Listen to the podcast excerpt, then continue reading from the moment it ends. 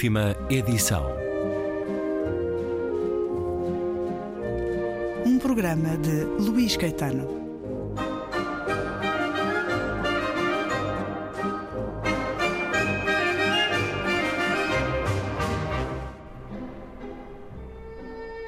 A elevação de Explosão à Vila era um acontecimento de enorme significado histórico.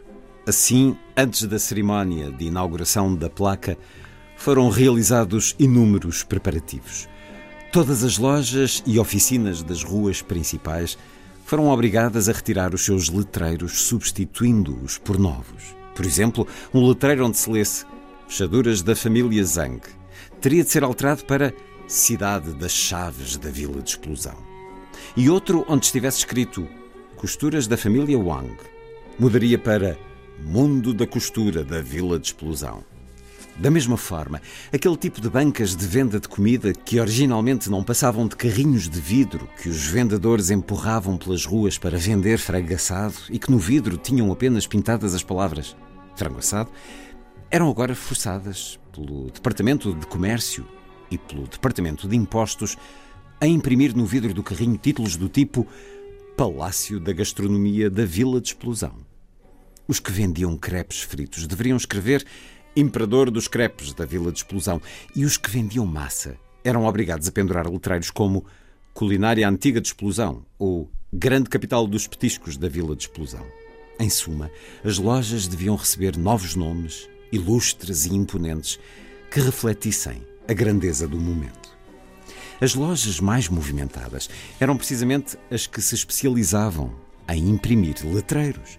Várias delas tinham-se mudado da sede de freguesia para a explosão e trabalharam ininterruptamente na produção de todo o tipo de letreiros e placas. E durante mais de um mês, todos os funcionários estiveram ao serviço do amanhecer ao anoitecer e do anoitecer até à madrugada. Parou de nevar. O sol surgiu derrompante e o seu brilho perfurou os olhos da gente. Ao longo do rio que corria em frente da explosão, as ruas que bruscamente prosperaram estavam decoradas com árvores, repletas de folhas verdes e flores coloridas. Era inverno, mas o clima também não podia ficar indiferente à elevação de explosão à vila. E o frio recuou, permitindo que o calor avançasse. Tudo despertava e por todos os cantos se espalhava um intenso aroma primaveril. Com a folia da elevação à vila, a neve depressa derretia e pingava dos telhados para os canais de escoamento nos lados das ruas, compondo uma bonita e ritmada melodia. As estradas de cimento, construídas dois anos antes, foram lavadas pela neve derretida e largavam agora uma fragrância refrescante. E quem inspirava este ar sentia de imediato que o mundo já não era o mesmo. O inverno passara e chegara o tempo da primavera. E é um certo de As Crónicas de Explosão, romance do chinês Yan Lianke, que a Relógio d'Água publicou com a tradução de Tiago Nabais. Pudesse perguntar quem outro seria o tradutor de um autor chinês eh, na Relógio d'Água, uma relação de confiança criada, e sobre isso vou conversar também com o editor Francisco Val. Bem-vindo uma vez mais à Antena 2, as crónicas de explosão de Yan Lianke. É um autor que, no momento do anúncio Nobel, a cada ano, o regime manda alguém para a casa dele para o acompanhar nessas horas, para controlar o que ele dirá caso seja o escolhido. Isto faz também parte da China de hoje, uma China que tolera diferentes escritores que muitas vezes escrevem com sentido crítico eh, para com esse regime, mas que vivem hum, com relativa tranquilidade nesse país. Tradução do mandarim de Tiago Nabais, a dar-nos este lugar onde tudo se expande de forma repentina e inesperada, uma dinâmica de tradição e modernidade, de capitalismo e controlo, ambição também, uma aldeia de explosão que se expande vertiginosamente. Uma aldeia onde podemos ver a própria China das últimas décadas. Muito desta ficção acaba por ser sociopolítica pura e dura.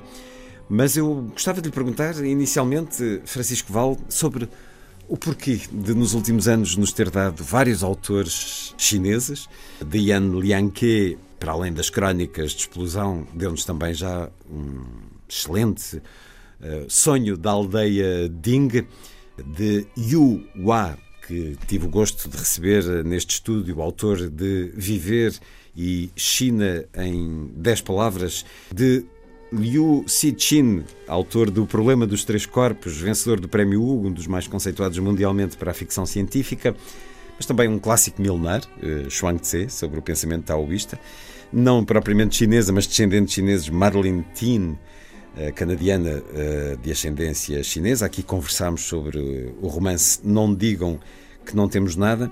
Para além de ter encontrado um tradutor em quem confia e com quem dialoga certamente, Tiago Napaz, Porquê é que apostou tanto nos últimos anos em autores chineses? Uh, porque a China é o país que é, é um grande país. que é. Pronto, Também há, na literatura. E há, de facto, grandes escritores uh, antigos e atuais na China, uh, tendo em, particular até, digamos, na ficção, na ficção científica, porque, dadas as, as resistências do regime ao espírito crítico dos escritores, a ficção científica é em grande parte, um refúgio para eles, não é? Devo dizer que todos, ou pelo menos o Yua e agora o Yan Liang, têm uma relação conflitual com, com o governo. Uh, pronto, este Yan Liang concretamente viu os livros já apreendidos, viu o seu passaporte ser apreendido, embora tenha feito uma carreira de militar, digamos, ele Sim.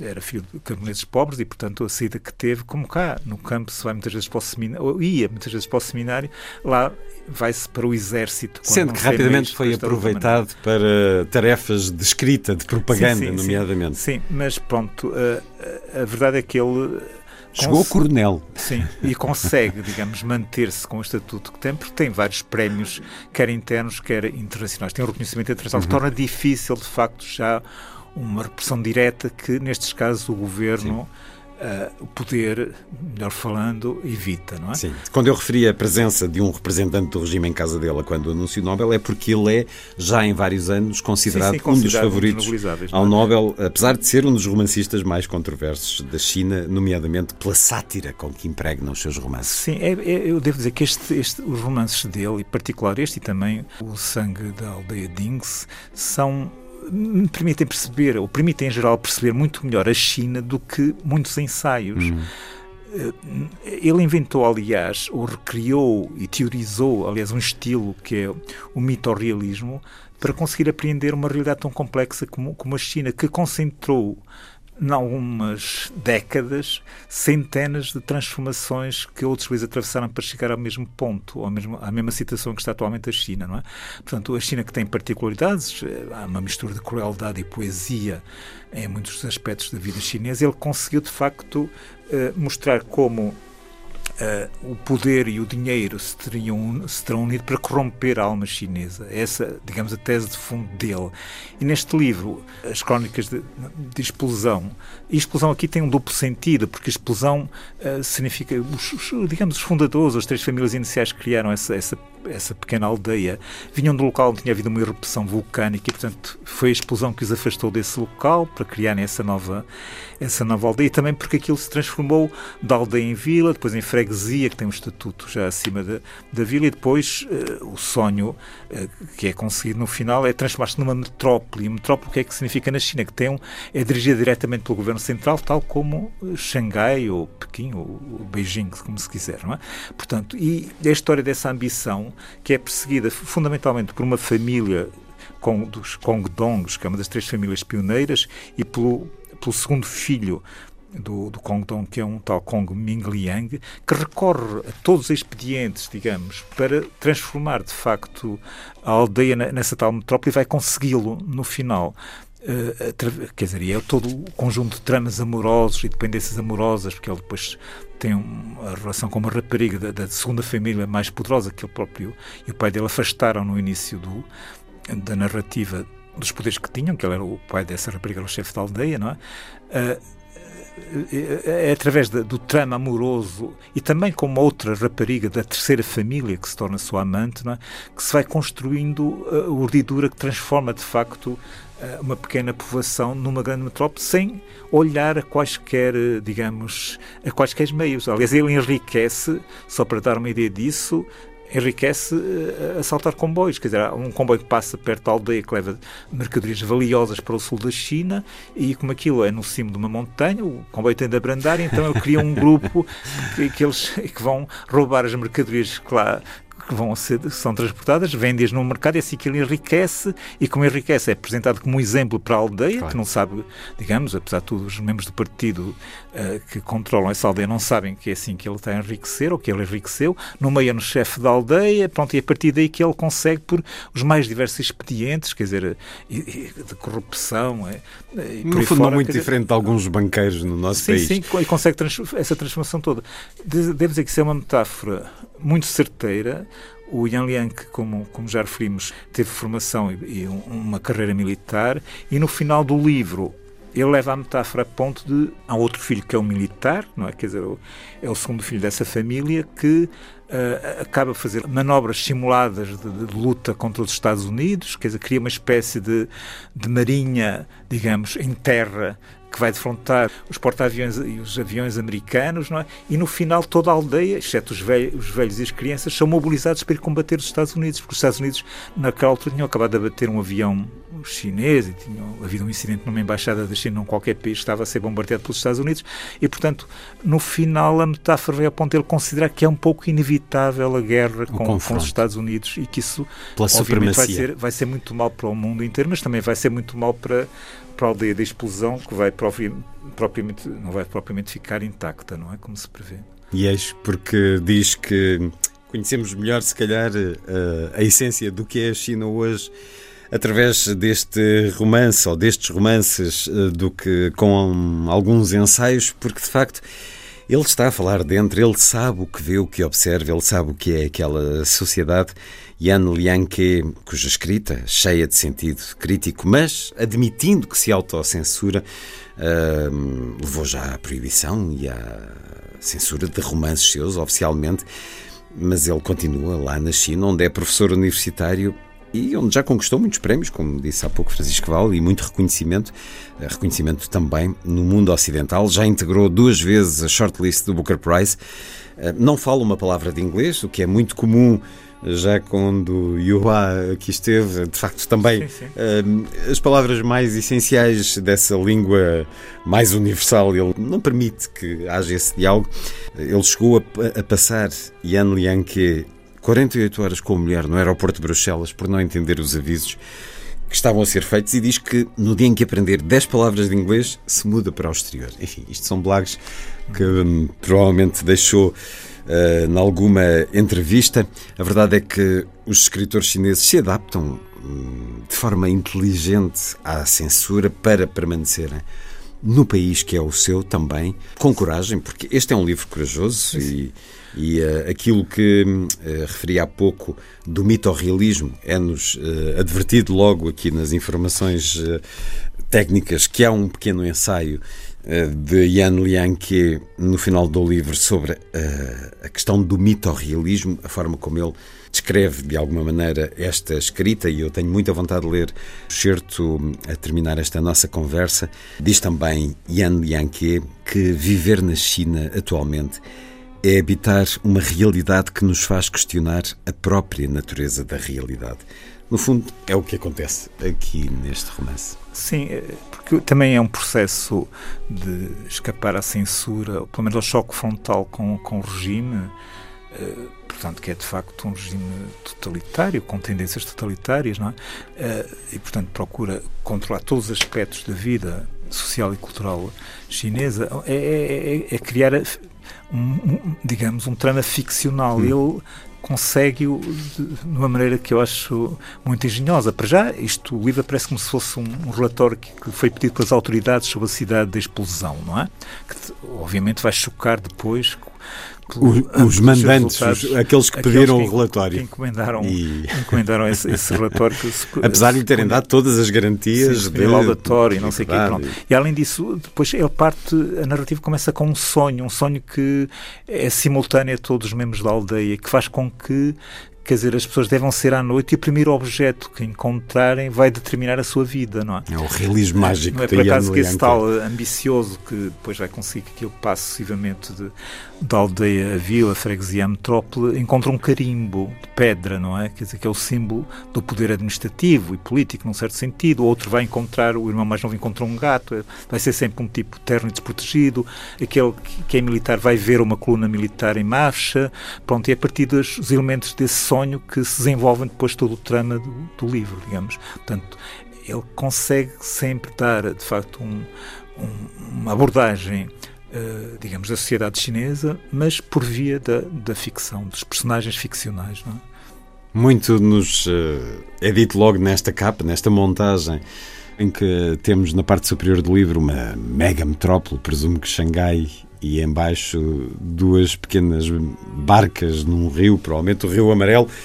É esta transformação a que se assiste eh, na China das últimas uh, décadas. Que ele depois também relaciona sempre, uh, digamos, as diversas fases dessa evolução Sim. da cidade da explosão com as transformações na China, quer dizer, a Revolução Cultural, que é de 1966, depois uh, as, as sucessivas reformas que vão sendo Deng feitas, Xiaoping. depois com Deng Xiaoping, com Li Enlai, pronto, digamos, os personagens, o modo como eles são condicionados pelos, pelos acontecimentos políticos externos suscitados pelo Partido Comunista Chinês, digamos, é também muito subtil e muito bem dado. Os personagens deixam-se influenciar por isso tudo, quer dizer, tornam-se mais corruptos quando lhes dizem para enriquecerem, tornam-se um bocado mais contidos quando lhes dizem que é preciso uma, alguma austeridade. Portanto, e esse vai e vem entre a ficção e os personagens e, e os grandes acontecimentos da sociedade chinesa que também é muito interessante não é, para quem lê o livro. Não é? Este anexo final é um diálogo com os leitores, é um pequeno ensaio, é um prolongamento do romance, Francisco Val? É, é um pequeno ensaio que ajuda a perceber o, rom o romance, mas não tem relação direta com hum. ele. A China contemporânea atravessa de forma precipitada uma série de marcos económicos e de desenvolvimento que a Europa e os Estados Unidos levaram mais de dois séculos a alcançar.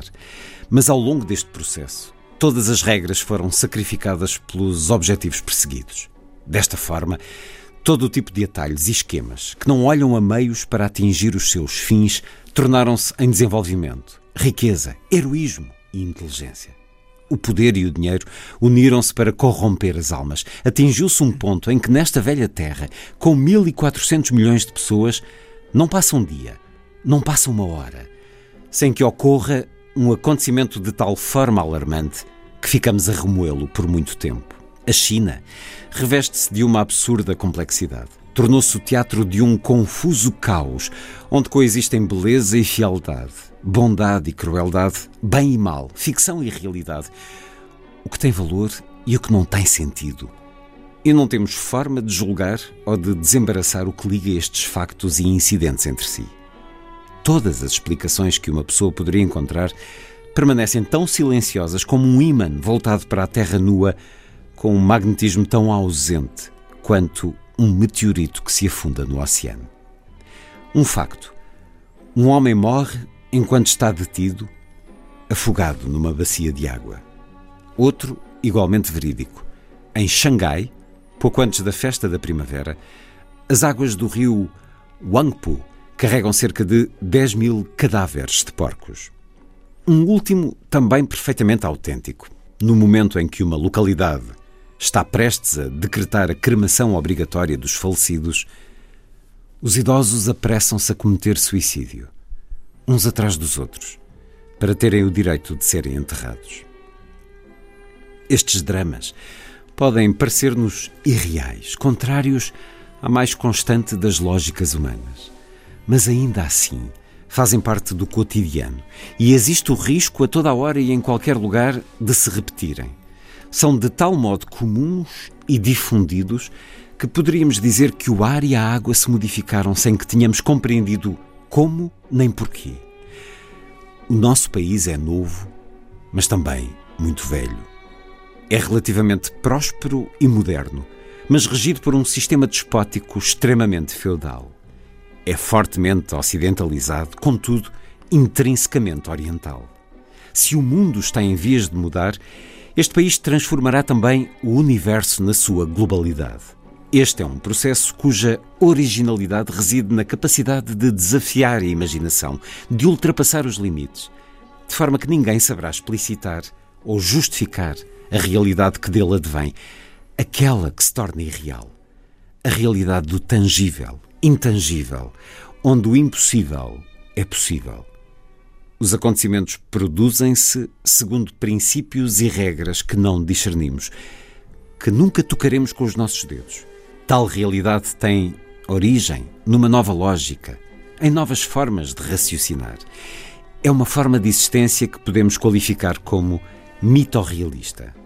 Faça esta realidade, faça a sua história e a sua gênese. Os chineses permaneceram muito tempo incrédulos e céticos. Em seguida, pouco a pouco, foram-se habituando e agora ela tornou-se banal. Por fim, indiferentes, as pessoas identificam-se com esta era sem equivalente à escala planetária. Mas enquanto o universo assiste com espanto aos acontecimentos assombrosos que marcam o nosso cotidiano, as canetas e os teclados dos escritores chineses mostram-se impotentes, incapazes de descrever a realidade que têm diante de si, que escapa às concepções da experiência e da história humana. Nenhuma doutrina, nenhuma corrente, nenhuma técnica literária tem sido, em face da particular situação da China contemporânea, capaz de produzir outra coisa que não suspiros e gemidos. A realidade chinesa força-nos a uma nova forma de escrita. Um longo excerto para um curto ensaio que é, de facto, um retrato notável, íntimo, conhecedor como poucos do que é este país, que na realidade nós andamos a tentar entender permanentemente, porque é um país muito fechado, mas neste país fechado é possível escrever-se isto e continuar-se lá, uh, sem se levar com as grades da prisão no dia seguinte, e isso uh, é também particularmente espantoso. As Crónicas de Explosão, de Yan Lianque, a tradução de Tiago Nabais, a edição da Relógio d'Água, livro que nos foi apresentado pelo editor Francisco Val.